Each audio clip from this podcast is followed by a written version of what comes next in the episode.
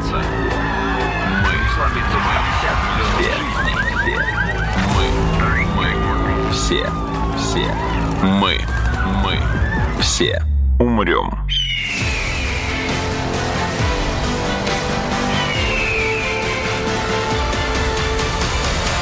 Мы все умрем.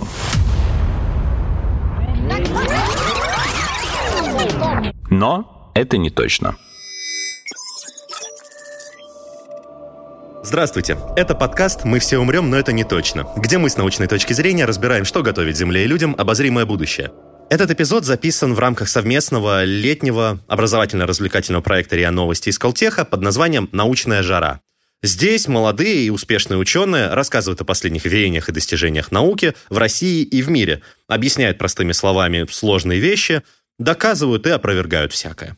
Меня зовут Игорь Кривицкий, а со мной сегодня Андрей Окуньков, научный руководитель Международной лаборатории математической физики Высшей школы экономики, также профессор математики в Сколтехе и Колумбийском университете. Андрей, здравствуйте. Здравствуйте. Поговорить я сегодня хотел бы с Андреем вот о чем. Нам твердят с молодых ногтей, что Математика есть царица наук. Математика – универсальный язык природы и универсальный фундаментальный язык познания мира.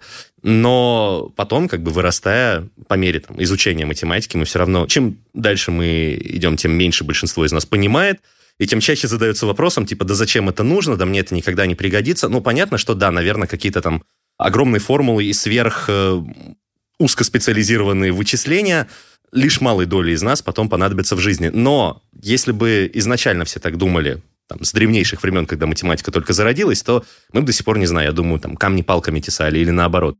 Правда ли, что математика — это действительно единственно верный, наверное, или просто лучший, или самый универсальный, или даже не знаю, какой эпитет подобрать, способ познания мироздания и язык описания этого мироздания. У меня просто с точки зрения формирования этого языка Скажем так, у нас не сразу даже появились все буквы, которыми мы сейчас оперируем. Не сразу даже существовала как концепция, ну, во-первых, концепция числа как такового не сразу существовала.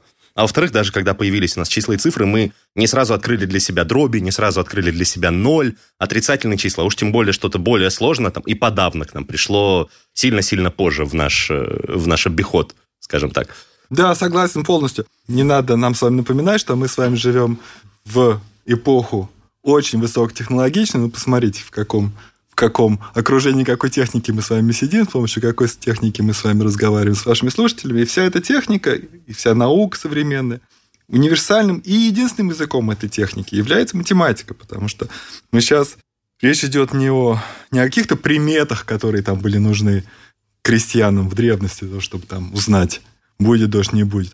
Для работы современных устройств нужны точнейшие вычисления. И понимание нашего мира, окружающего мира, мы достигли невообразимой точности в понимании мира благодаря тому, что для большинства явлений вокруг нас мы разработали правильный математический язык, который сложный, который развивается вместе или даже предвосхищая, потому что обычно физические...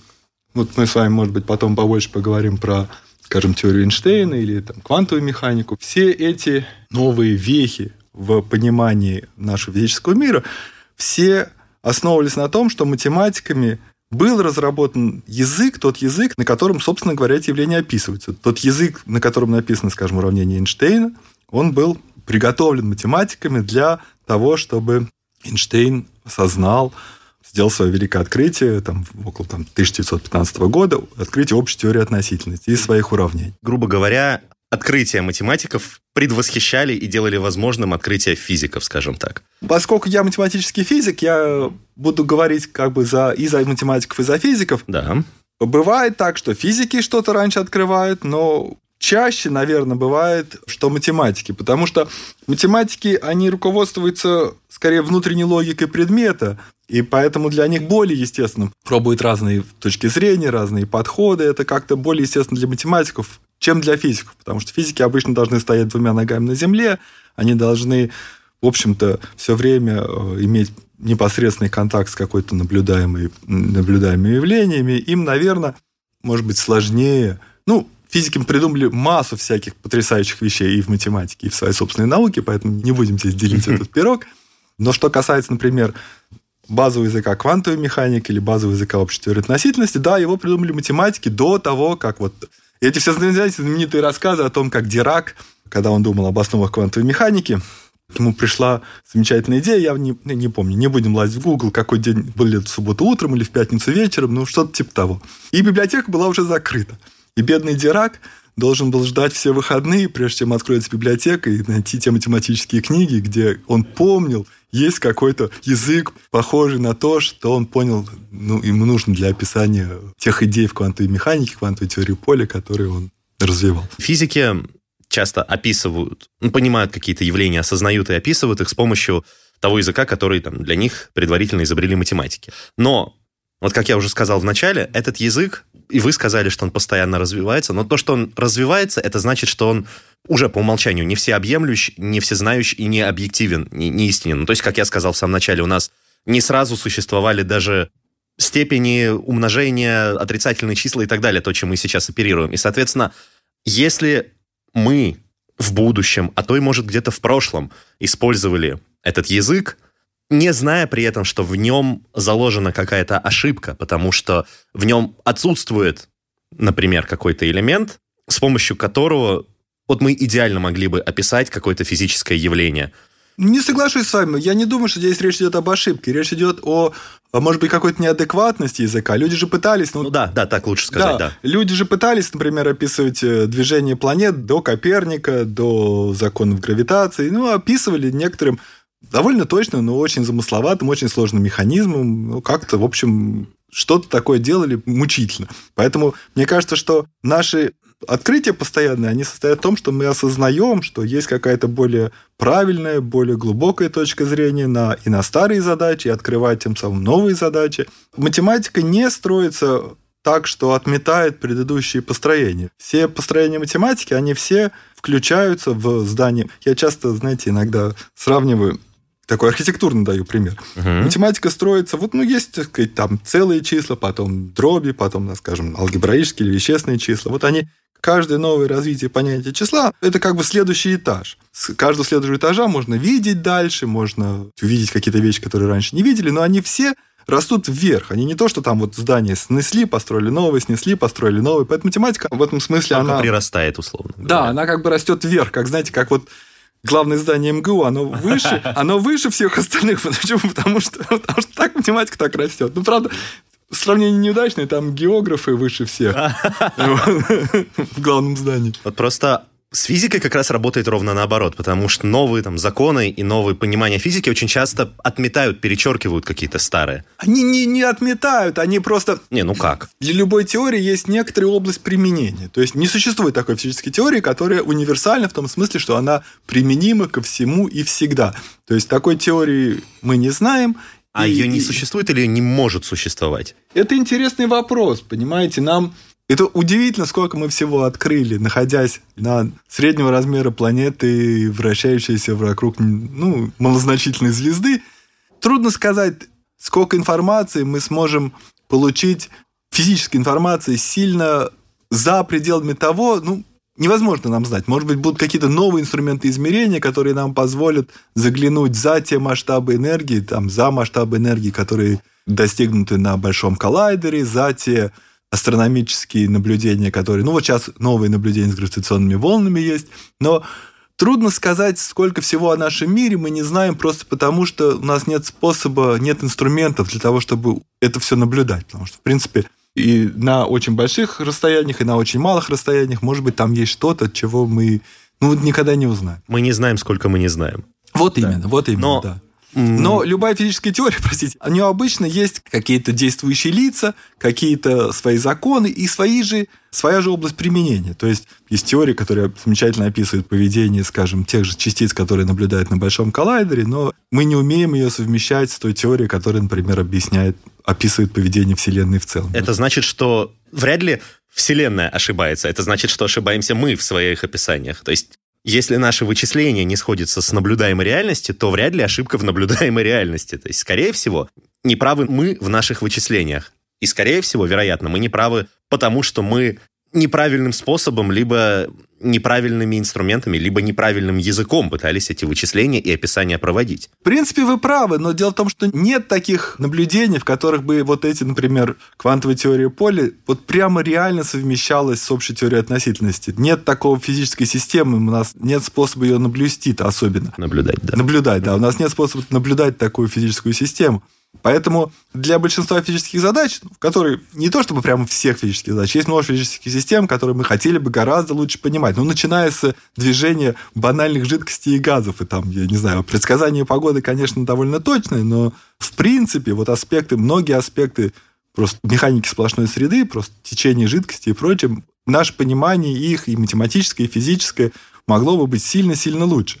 Но все-таки для тех систем, которые мы реально можем наблюдать, мерить и так далее, все-таки математический аппарат, он, мне кажется, более-менее адекватен. Там есть, конечно, проблемы. Вот представьте себе, вот у нас мы с вами говорим о языке, а есть еще отдельный разговор о книге, вот если мы говорим там о книге природы, написанной языком математики. То есть один вопрос это язык, а другой вопрос это скажем, эту войну и мир, собственно говоря, и написать.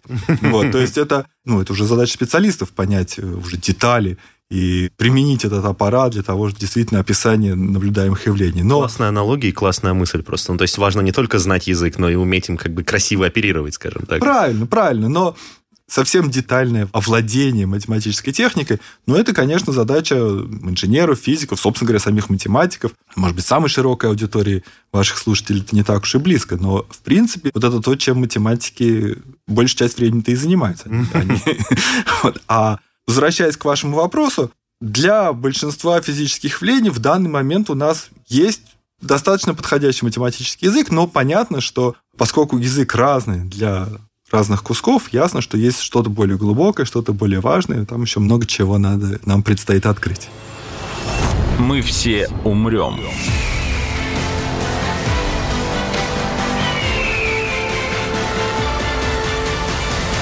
Но это не точно.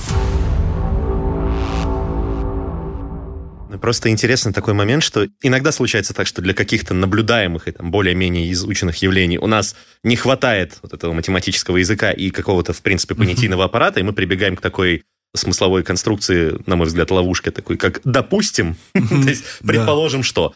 А иногда, наоборот, существуют какие-то, вероятно, существуют какие-то явления, которые мы не можем пронаблюдать в силу либо там слабых инструментов, либо даже в силу того, что ну, так устроены мы, так устроено наше мышление, наши органы чувств. Самый банальный пример, какие-нибудь другие измерения за пределами третьего. Угу. Мы не можем их пронаблюдать, но при этом существует математический понятийный аппарат, математический язык, который описывает как они, вероятно, работают. Вся математика связана с идеей, что на самом деле есть какие-то небольшие лишние измерения. Это очень интересно. Ну вот. Об этом очень интересно думать. Не представляю, как это можно было бы измерить. Ну, я не экспериментатор, но Соглашусь с вами. Ну и, собственно, исходя из того, что вот так у нас иногда происходит, что наблюдаемые явления мы не можем толком описать, а ненаблюдаемые и, вероятно, те, которые мы никогда не сможем наблюдать, мы расписываем достаточно точно. Наверное, дурацкий вопрос, но может ли, вот продолжая сравнивать математику с литературой, с точки зрения того, что и то, и другой язык, что есть гении классики, а есть билетристы. Можно ли сказать, что есть математики, которые занимаются чем-то ненужным? Вот так совсем грубо и тупо, наверное, даже говоря. То есть э, ну... расписывание чего-то, что может не существовать, до чего мы никогда не дотягиваемся. Ну, то есть... Ну, это общий закон эволюции, вы знаете. Большинство из нас занимается чем-то ненужным, только мы вообще об этом не знаем. Я не с точки зрения вот. прикладной именно пользы, Нет, а просто в принципе... в принципе, в принципе, никто же не знает, все ищут, все живые существа, они ищут какой-то свой путь, они руководствуются какими-то своими принципами, математики тоже все, все следуют, ну, каким-то, у каждого немножко свое чутье, свой вкус, свои, ну, какие-то амбиции или свое представление о том, что правильно, что неправильно, что фундаментально.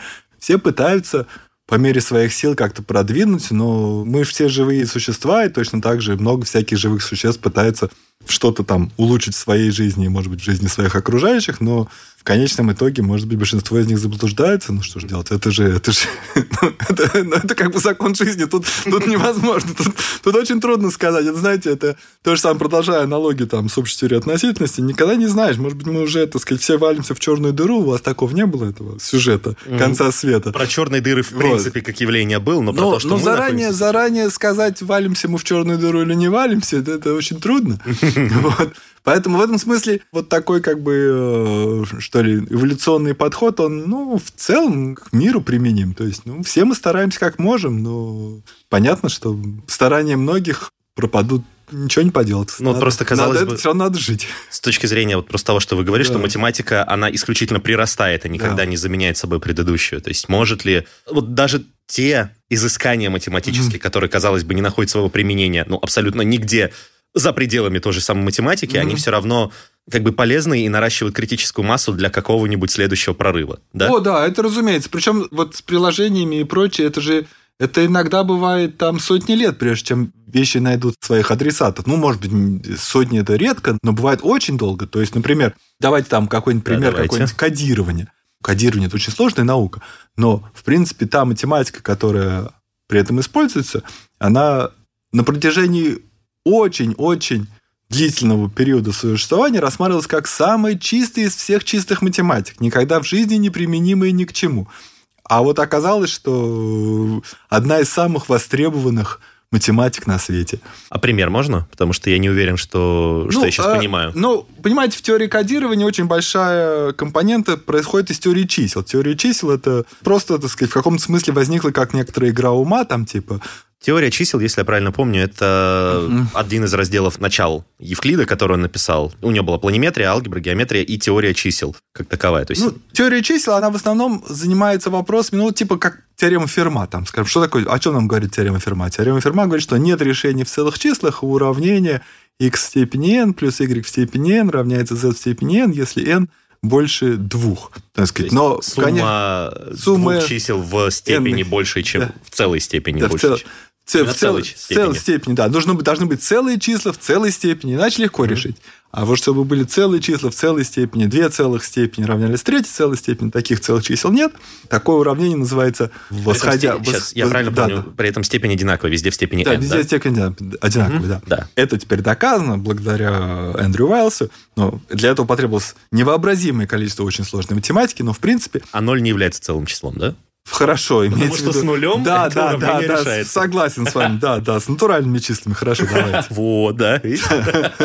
Вот как раз, вот, вот. То есть э, это сейчас мы понимаем, а когда-то давно для кого-то вот эта мысль о том, что, черт, а ноль ведь сюда подходит идеально, если мы говорим про целые числа, она для кого-то была в новинку, ну, для первого открывателя Да. этих законов и этих явлений. Я вот это имел в виду, когда говорил Мгм. про несовершенство математики как языка, потому что несовершенен наш способ осознания и познания мира как такого, формирования этого языка вслед за ним. Много-много столетий речь, конечно, шла о трехмерных вещах, потому что Мгм. большинство людей интересовало, ну, там, конструкции там, из металла или там течение жидкости или еще что-нибудь в таком духе. Мгм.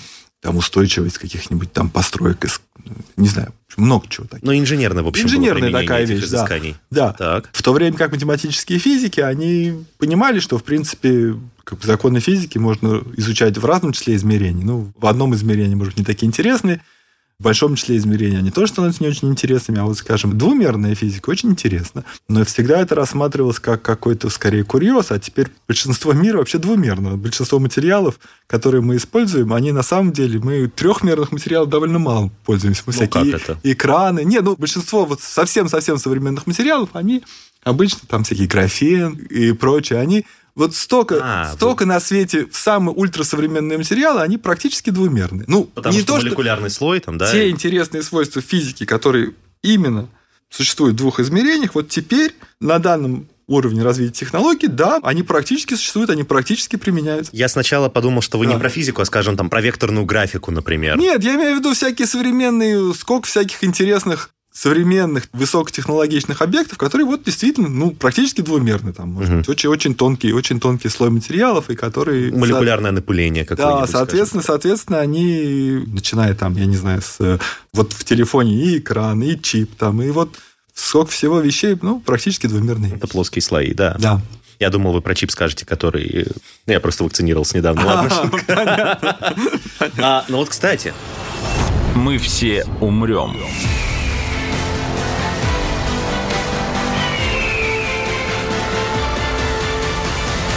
Но это не точно. кстати, а, вот вы мне напомнили один из вопросов, который я хотел вам задать, про ну, двумерность, про плоскость, ага. про геометрию. Много веков была плоская геометрия, евклидовая геометрия. Кратчайшее расстояние там, между двумя точками. Это прямая линия, а параллельные прямые не могут пересекаться. А потом кто-то взял и подумал, ну а почему не могут? Могут же. Один раз. Бум, появилась одна разновидность геометрии. А потом, а почему один раз? Они много раз могут пересекаться. Бум, новый вид геометрии. И все такие, ну, э, окей, мы все равно продолжим преподавать и изучать Евклидову, но вы, типа, ребята, молодцы, вот, вот похлопаем вас по макушке. А потом, бум, смотрим в космос, видим черные дыры, где пространство не меряется плоскостями, а скорее кривизна его там имеет большое значение, и тут внезапно... Главное, что вы меня понимаете. Да, да, да, я понимаю. И спасибо, Игорь, это отличная, отличная тема, давайте мы ее с вами разовьем. Отлично, да, да давайте. потому что вот это может быть как раз очень, очень важно о том, как вообще стоит мыслить о пространстве. Мы с ним свыклись, мы в нем живем, но на самом деле, как о нем правильно мыслить, это отличный пример того, что мы с вами обсуждали несколько минут назад, а именно о том, что вот точка зрения, она часто бывает гораздо более важна, найти правильную точку зрения бывает часто гораздо важнее, чем проявить какую-то невообразимую прыть в вычислениях или... Я можно приведу да, пример да, просто, да, который да. я вспомнил? Во-первых, я компенсирую дырку в логике эрудиции и вот да. приведу пример, хороший, на мой взгляд, из э, начала фильма «Москва Кассиопея». Мы пока не знаем точно, как устроена наша Вселенная, каковы свойства пространства-времени – но мы уже знаем, что пространство искривлено, что кратчайшее расстояние между двумя точками не есть прямая линия. И, может быть, именно в особенностях строения нашего пространства нужно искать ответ на вопрос, как попасть из одного места в другое быстрее, чем это делает свет. Вот наглядная модель такой возможности.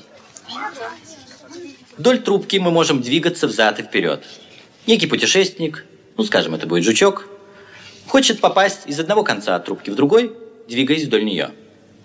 Ему предстоит длинный путь. Если бы он знал, что эта трубка скатана в клубок, что его цель рядом с ним, ему достаточно было бы прогрызть стенки, и он у цели. Я верю, что если не мы, то вы когда-нибудь научитесь прогрызать дырки в пространстве. Это то, что вы имели в виду, да? Ну, ну то есть не, другой не, смысл, не совсем, другой немножко не совсем, я бы сказал, но давайте я немножко к вопросу о пространстве, я зайду немножко издалека, потому что вопрос важный. Я сначала учился на экономическом факультете, я, может быть, тогда экономическую аналогию приведу. Хорошо. Вот мы как бы со школьных времен все привыкли к тому, что пространство, ну, вот это то, какой-то такой физический, какой-то такой ящик, в котором значит, мы все имеем какое-то свое местоположение, как-то в нем перемещаемся, и разные другие предметы, значит, с нами там вместе на нем находятся. Точка, направление, да, скорость, да. вот это вот, вот. Все. И, значит, что там задается какими-то, значит, наши движения задаются какими-то координатами, скоростями.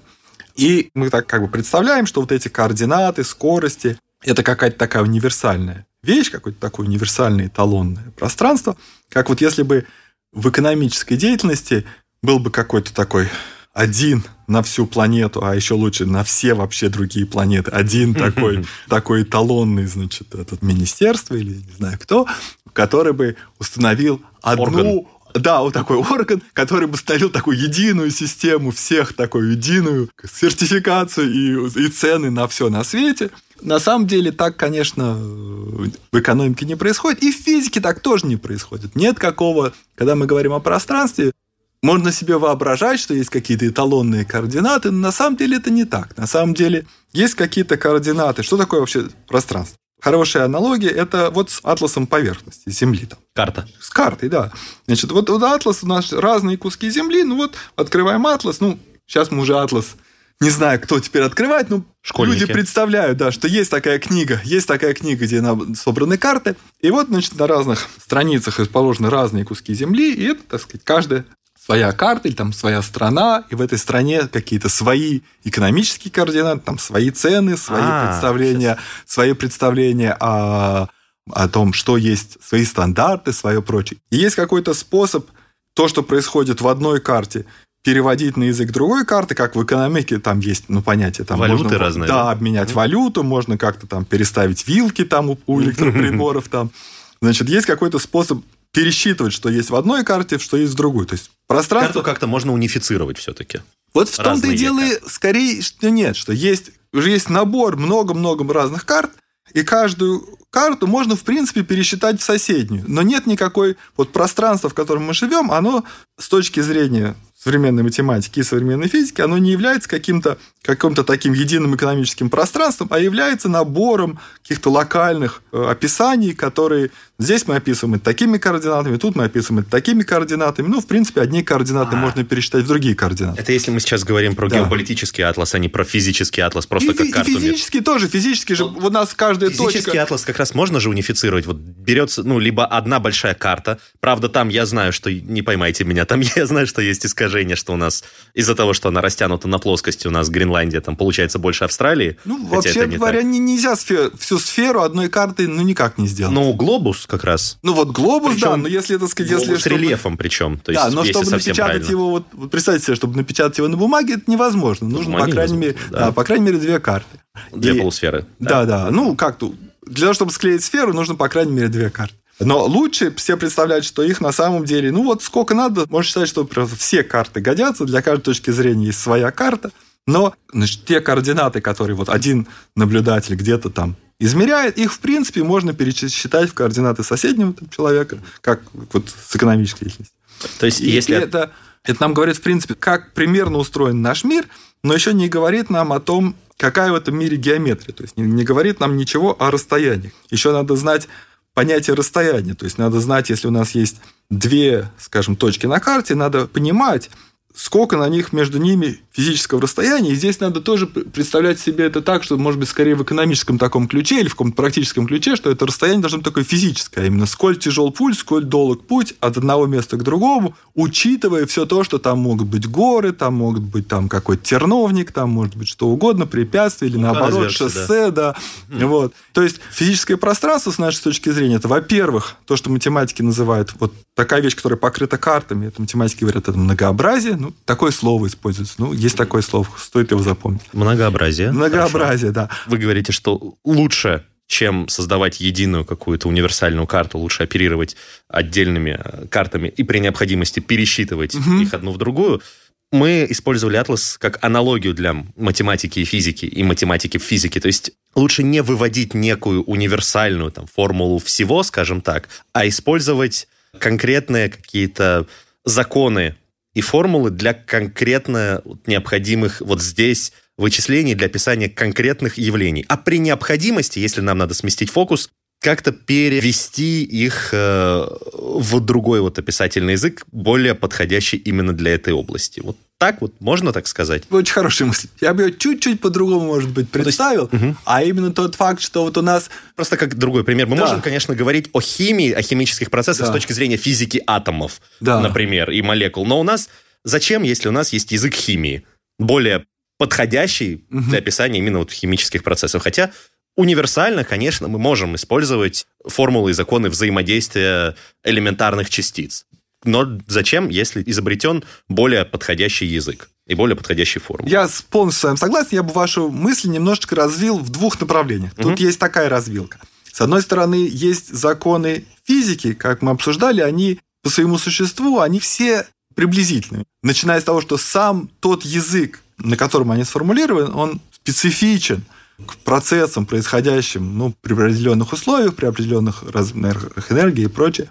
И там, если мы, вот если у нас как бы есть одна карта, есть какая-то другая карта, то при переходе из одной в другую наши старые законы начинают, их точность становится все хуже, хуже, хуже, и в конце концов описание ломается. Угу.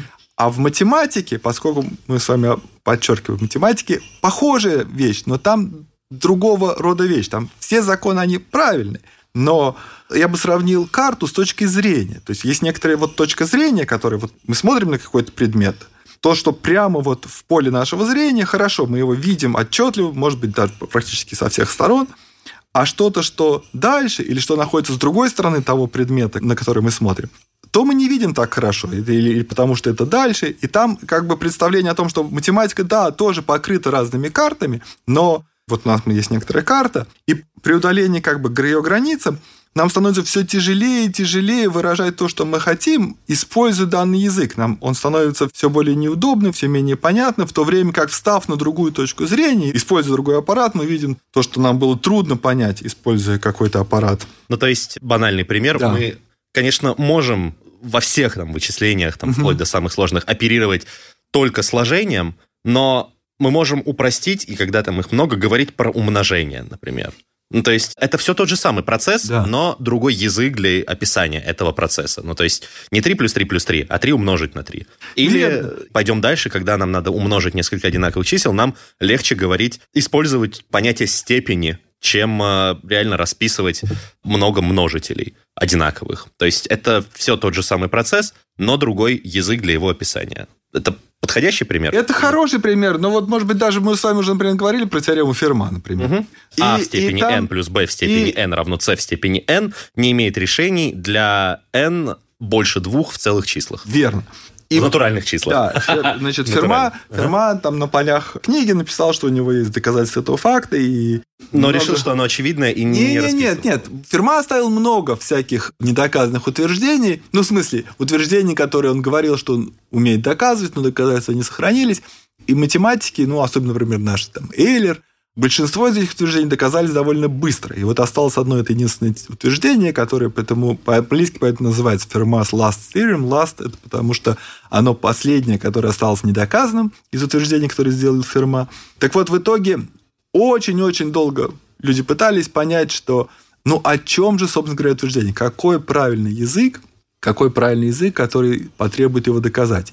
И это заняло многие сотни лет до тех пор, пока люди... Собственно говоря, то, что Вайлз доказал, там, Вайлз, потом Вайлз и Тейлор, то, что они доказали, не имеет никакого отношения к этому уравнению. Они доказали некоторые утверждения про нечто, называемое эллиптическими кривыми над рациональными числами, но в какой-то момент было замечено, что из некоторого утверждения про совершенно другой объект следует вот великая теорема Ферма. То есть это как только была найдена правильная точка зрения, после этого, там, я, ну, я не помню, там, заняло, может быть, 10-20 лет доказать теорему. А до этого сотни лет люди искали, ну о чем же это в принципе, ну какая же математика здесь в принципе может потребоваться. То есть оказалось, что теорема Ферма является неким базовым инструментом для вот отдельной, для какой-то вот области в математике. На, не, наоборот, не она является, она является простым следствием некоторого общего утверждения про совершенно другого рода объект – и вот встав на ту точку зрения, математики довольно быстро, угу. и нет, я не для того, чтобы умолить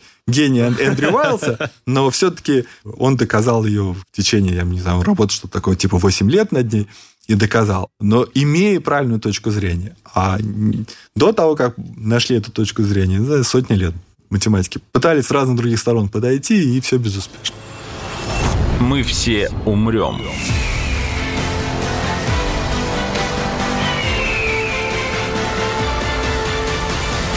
Но это не точно. Тот факт, что на этом многообразии мы еще знаем расстояние, говорит о том, что там есть метрика. Это говорят измерение расстояния, как бы измерение. Люди говорят, вот многообразие с метрикой.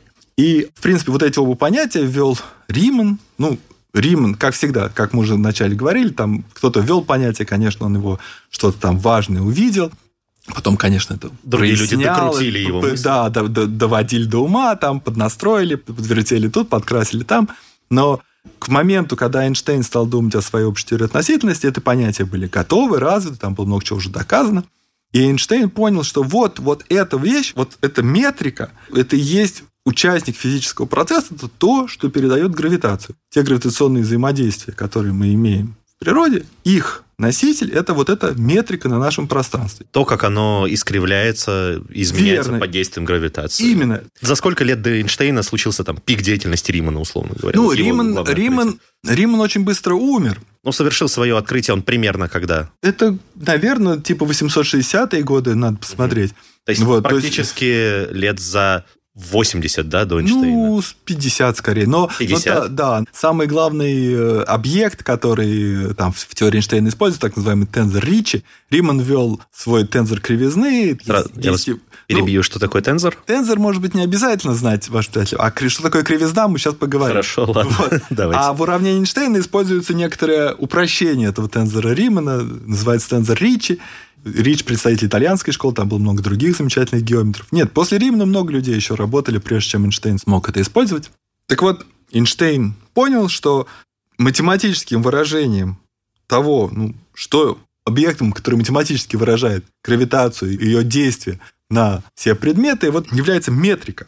Это значит, что... Важны пер, не только пер... координаты, но то, как изменяется система координат по мере... Да, метрика, метрика – это то, что нам говорит, какова реальная физическая длина какой-то кривой, какова реальное физическое расстояние между какими-то двумя точками. Вот это вот как бы измерение пространства или пространства времени, вот это и есть метрика. Каково на самом деле да. кратчайшее расстояние между двумя точками с учетом особенностей именно вот этого участка пространства в этот момент времени под действием вот таких-то искажений. Да, так, вот, вот, него. именно, именно. Так Если вот, совсем просто, да. Так вот, значит, э, там... Понятие точки, оно хотя бы у нас базовое, да? Это... Хорошо, да. Оно, Точ... не, оно не меняется нет, никогда. Да, да, нет, точка – это точка в любых координатах. Ну, просто вдруг, да. если у нас линия да. уже там может быть не прямая, не кривая, да. там, а по-другому, то есть а хотя вот... бы точка – это да, да. А вот, универсальная, вот, да? вот что такое прямая линия, я как раз хотел сказать. Мы когда учим там законы Ньютона, что там происходит? Сначала говорит, что если на тело никаких сил не действует, то оно действует, идет там, движется равномерно, прямолинейно, вот так, значит, угу. Но это имелось в виду относительно каких-то координат. Теперь что это значит? Если поставить за центр да. координат это тело, то оно не будет двигаться вообще никак. Вот-вот, именно, да. Вот-вот. Если мы теперь в общих координатах, если у нас какая-то, какие-то координаты общие, то как тело должно двигаться? Ну, тело должно двигаться по тому, что математики называют геодезически. То есть в обычном евклидовом пространстве кратчайшая линия, соединяющая две точки, это прямая линия, и по ней движется тело угу. в отсутствии физических сил. А теперь у нас есть какое-то пространство с каким-то понятием расстояния. У нас все равно для между двумя точками найдется кратчайшая линия, и вот по ней это тело и будет движется. Оно может быть искривлено, в а... нем может не так двигаться время, как в привычном нам пространстве, а это тоже отдельно. Совершенно верно. И То как раз сейчас... Эйнштейн-то и понял, что гравитация, отклонение тела под действием гравитации, это и есть отклонение движения от это от отличие геодезической. геодезической от прямой. То есть, вот если у нас там планета облетает звезду, да, она движется по своей геодезической, но это геодезическая относительно тех координат, которые мы видим, она не есть прямая линия, это ну, потому да. что пространство искривлено. Это, то есть, если мы да. за, скажем так, за центр координат берем Солнце, тогда там, да, да там вот этот эллипс, который выписывает да. Земля, но если мы за центр координат возьмем, скажем, центр Млечного Пути, да. относительно которого вращается Солнце, то как бы траектория движения Земли уже станет э, спиралью такой да. кривой. А если мы возьмем некий общий центр, вокруг которого вращается наш кластер галактик, там да. будет вообще какая-то невообразимая линия. Именно. В разных координатах эта кривая будет выглядеть совершенно по-разному, но поскольку у нее есть тот смысл, что это просто кратчайшее расстояние между любыми двумя точками, она идет по кратчайшей, это понятие от координат не зависит, и угу. в любых координатах она будет, вот это будет геодезическая линия. Это причем, если мы говорим именно вот, ну, про пространство-пространство, то есть да. про физические перемещения. Если мы добавляем сюда время, угу. например, то... Мы с вами чуть-чуть заметаем под ковер тот факт, что пространство-время, оно, его метрика, она немножко отличается от того, что мы привыкли в евклидовой геометрии. В пространстве времени, если посмотреть на пространство-временной интервал, там бывают векторы положительной длины, бывают нулевой длины, бывают мнимой длины. Но это может быть деталь. А тот факт, что в пространстве времени есть кратчайшее расстояние, все равно зависит от определения, может быть, наоборот, самое длинное, ну, хорошо, кратчайшее. И движение вдоль этой вот геодезической, это и есть движение объекта под действием сил гравитации. Вот это первое наблюдение, первая замечательная идея Эйнштейна. А вторая идея Эйнштейна состояла в том, что не только искривление пространства, оно есть сила. Вот кривизна – это и есть сила. То есть искривление пространства заставляет объекты отклоняться от прямой линии, ну, с точки зрения там, каких-то координат, у нас он идет по какой-то там кривой линии, это что значит, что у него там есть какое-то ускорение, тем самым кривизна – это как бы сила. Но с другой стороны, как тела друг на друга воздействуют гравитационно. Что метрика, в свою очередь, вот главное уравнение Эйнштейна, уравнение на эту метрику, это говорит, что метрика, в свою очередь, кривизна метрики зависит от тех материальных объектов, от тех массивных объектов, которые в пространстве присутствуют. То есть, с одной стороны, метрика зависит от тех массивных объектов, которые присутствуют, с другой стороны, массивные объекты движутся по кратчайшим расстояниям, которые метрика им диктует. И вот это и есть притяжение. То есть притяжение передается не с помощью каких-то, так сказать, мистических сил, а передается с помощью реального физического объекта, вот этой метрики, которая совершенно реальна. И, например, она может, как любой физический объект, например, если мы на него воздействуем, он начинает дрожать. И называется гравитационные волны. И вот они были экспериментально открыты совсем недавно. Это замечательное, потрясающее открытие этой вот команды, которые... Которая ее открыла, Like да? Detectors. Это там, Кип Thorne и много-много его сотрудников. Это заняло многие-многие годы построить этот аппарат и довести его до того уровня чувствительности, когда они действительно могли видеть гравитационные волны. Но потрясающая заслуга, ну, я бы сказал, математических физиков, ну, в данном случае физиков, Франц Приториус, Сол Тухольский, они также смогли, там же надо было с чем-то сравнить, они должны были вот это уравнение, и уравнение Эйнштейна нам говорит, что кривизна диктуется теми массивными объектами, которые, значит, у нас присутствуют, в данном случае две черных дыры, у них сталкивались, и решить это уравнение даже с помощью самых-самых мощных компьютеров – это невообразимое искусство. И как раз удивительно, опять же, мы возвращаемся, по очень счастливой случайности так получилось, что сначала научились решать уравнения, сначала построили теоретический профиль этой гравитационной волны, ну а потом вскоре ее, ее таки наблюли. Мы все умрем.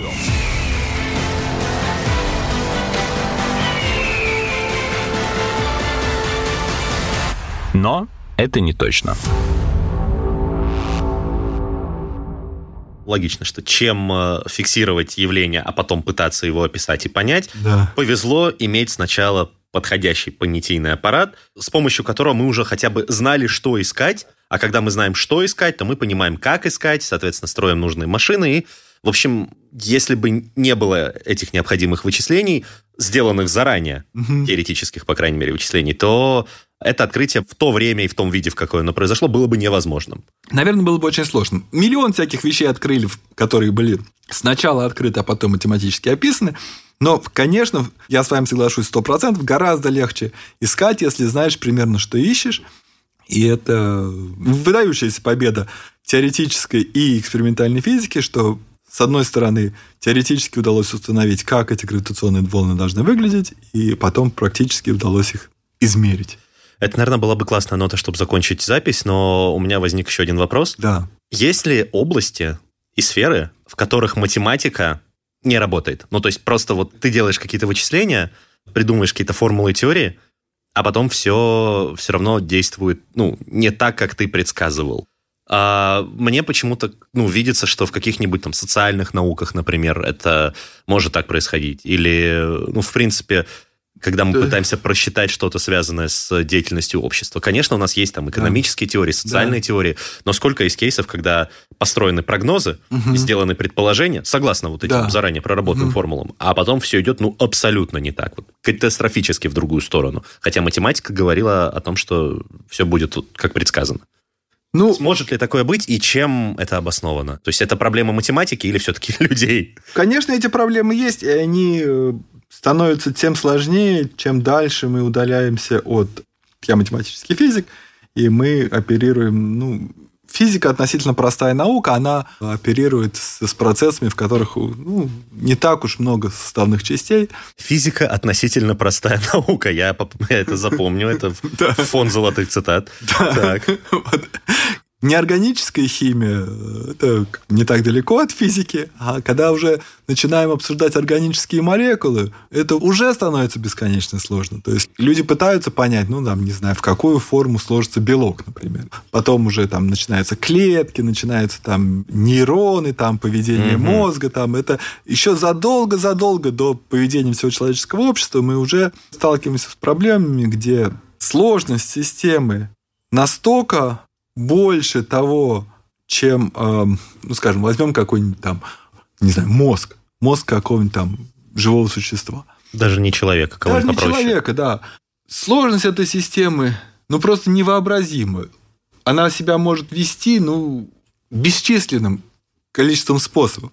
И найти какой-то адекватный язык для того, чтобы описывать такого рода объекты, это не просто. Ну, на то мы можем, конечно, нейронную сеть описывать другой нейронной сетью, но любое моделирование, оно полезно. Любой способ воспроизводить поведение, там, ну, скажем, какого-нибудь червяка, если мы сможем его воспроизвести его поведение, прекрасно. Там, да, бог даст, может быть, мыши. Но задача есть своя объективная сложность, и ну, как бы фундаментальный математический аппарат тут Стоило бы ожидать какого-то нового аппарата. Люди, может быть, найдут какие-то понятия, в которых можно системы подобные сложности описывать так, чтобы э, это описание было, ну, сколько-нибудь адекватным. Ну, сколько-нибудь адекватным. Потому что, ну, там сказать, вот мышь, куда она сейчас побежит, направо или налево, ну, трудно себе представить вот на данном этапе развития математики, чтобы был какой-то способ это сделать.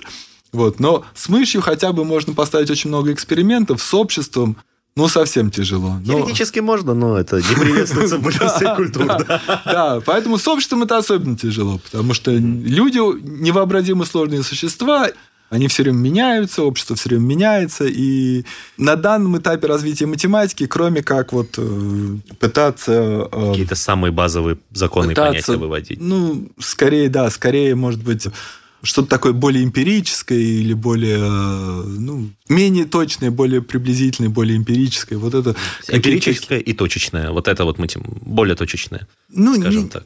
Или наоборот, как раз более общее.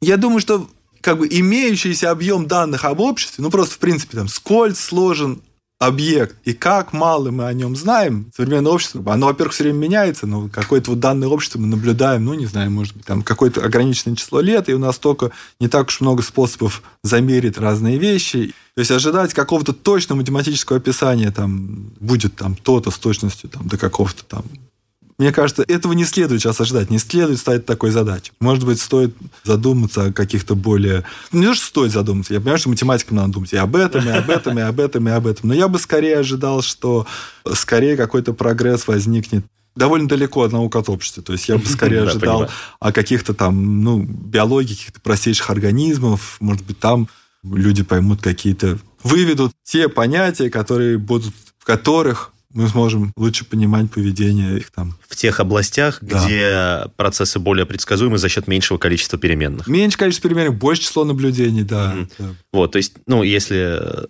обобщить и упростить. Ну, то есть я-то подумал только про социологические науки, угу. а биология это тоже прекрасный пример. Да. В общем и целом ситуации, когда математические вычисления и прогнозы не совпадают с реальностью, проблема не, собственно, в математических вычислениях и прогнозах, а в том, что система слишком сложна за счет очень большого количества факторов и переменных, многие из которых невозможно либо очень трудно учесть и просчитать. Угу. Тут уже не в силу того, что у нас не хватает тут математического языка, а просто в силу нехватки вычислительной мощности, там уже нашего мозга, компьютера, чего угодно. То есть тут как раз вопрос скорее в инструментарии, чем в каких-то фундаментальных базовых операциях и понятиях. Да, согласен. Но, может быть, я подчеркну, что это не исключает возможность того, что в будущем, да, может быть, наши современники, они хотя бы лучше поймут, где в этом огромном объеме данных, где там самая существенная информация. Потому что, ну, в физике какой-нибудь сплошной среды, ну, тоже, в принципе, ну, там какая-нибудь вода течет, тоже, в принципе, бесконечный объем информации в том, что вода течет. Но люди понимают, что, ну, хорошо. Общие это, законы того, ну, как там, она вот течет. тут вихрь, да. вот вихрь пошел там, ну, вот они, так сказать, там как-то взаимодействовали. Эти люди. Да. да. Ну, люди же угу. погоду предсказывают, правильно? Да. Ну, ну кстати, что... вот вы правильно сказали, да, да то есть на основании так... огромного объема данных. Да. Вот Big Data – это как раз то, чем занимается, ну, математика и физика, и вообще все, что связано с числами хоть какими-либо в последние, там, я бы сказал, mm-hmm. пару десятилетий. То есть это, это как раз и есть тот способ качественно прирастить наблюдение. За счет того, что мы собираем огромные объемы данных, мы потом вот учимся их отфильтровывать и вычислять как раз важное, а, вычислять основные закономерности, которые мы, скорее всего, потом сможем описать в виде законов. И это да. касается абсолютно всех областей знания, но это было бы невозможно без языка математики, которым мы все эти законы и формулируем, собственно говоря. Вот такой, на мой взгляд, красивый подыток ага. и закольцевание к тому, с чего мы начинали. То есть язык математики фундаментален, универсален и позволяет описать абсолютно все, даже если сейчас у нас нету необходимого понимания либо этого явления, либо того, как это описать с помощью математики, все равно когда-нибудь э, в пространстве и времени эта да. сингулярность случится, и мы сможем описать любое явление с помощью чистого, объективного языка вычислений. Вот. Я выразил эту мысль. Правильно? Да? Все, вы показываете мне два больших пальца. Хочу вам сказать, Андрей, огромное спасибо. А, очень рад, раз... Игорь, спасибо. Да, сегодняшний разговор был крайне интересным. Ну, прекрасно. Спасибо большое. Спасибо, очень был рад. Это был подкаст «Мы все умрем, но это не точно». Подписывайтесь на подкаст на сайте ria.ru, в приложениях Apple Podcasts, CastBox и SoundStream. Ищите нас на Яндекс.Музыке, SoundCloud, ВКонтакте и в других агрегаторах. Комментируйте и делитесь с друзьями. Вирусы продолжают развиваться. Мы Мы. Все. Все. Мы. Мы. Все. Умрем.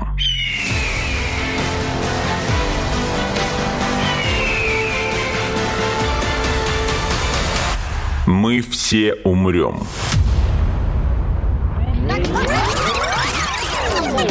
Но это не точно.